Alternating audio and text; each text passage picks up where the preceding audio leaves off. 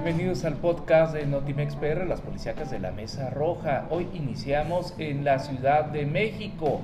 Cae hombre que usaba a su mujer como alimento para perros en Milpa Alta. Así es, policías de la Secretaría de Seguridad Ciudadana detuvieron a un hombre que presuntamente asesinó y desmembró a su pareja sentimental, intentando ocultar el cuerpo dándoselo a sus perros como alimento en calles del pueblo de San Antonio Tecomit, ubicado en la alcaldía Milpa Alta. Y de acuerdo con el periodista Jorge Becerril, el sujeto fue identificado como José N., de 31 años de edad, quien bajo la influencia de drogas asesinó a una mujer identificada como Jacqueline, de 25 años de edad. Y cabe señalar que el ahora detenido fue sorprendido por la madre de Jacqueline cuando intentaba huir.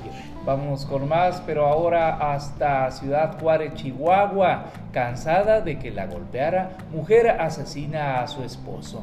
Luego de ser arrestada en Ciudad Juárez, Chihuahua, como presunta responsable de asesinar a su esposo, una mujer aseguró que realizó dos detonaciones de arma de fuego contra la víctima.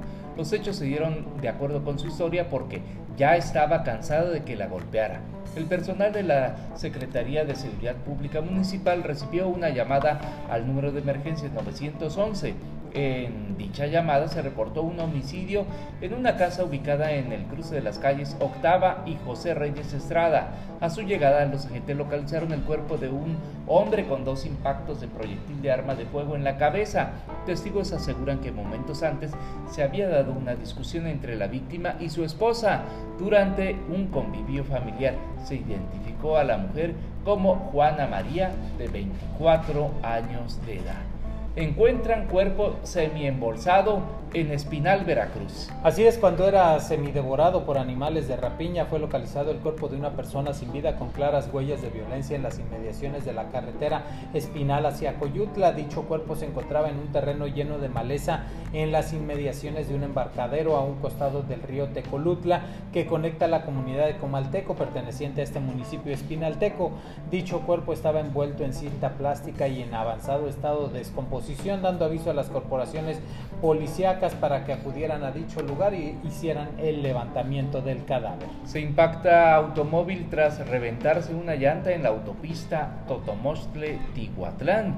Un percance se suscitó sobre la autopista Totomostle-Tihuatlán en el kilómetro 187 más 200 en su tramo El Palmar, perteneciente a el municipio de Papantla con dirección a Tihuatlán, con saldo de una persona lesionada de gravedad y daños materiales por varios miles de pesos. El aparatoso percance se suscitó cuando el conductor Mario, de 45 años de edad, con domicilio en Monterrey, Nuevo León, conducía su automóvil del estado de Nuevo León, perdió el control, de la unidad al reventarse la llanta delantera del lado del acompañante, atravesó la cinta asfáltica cuando en esos momentos en sentido contrario circulaba un automóvil Toyota Yaris con placas del Estado de México, conducido por Manuel de 37 años de edad y era acompañado por Alex de 35, quienes junto con el otro conductor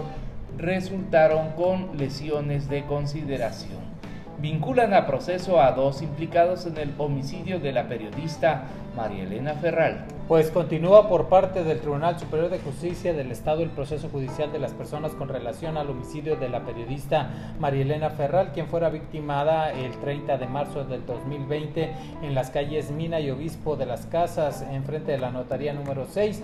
Y al continuar con las indagatorias correspondientes, se realizó una videoconferencia para continuar con el procedimiento de vinculación a proceso por parte de dos personas detenidas, siendo un total de ocho procesados por la presunción de la participación en el homicidio de la comunicadora papanteca que lamentablemente perdió la vida. Hasta aquí el podcast de Notimex PR, las policíacas de la Mesa Roja.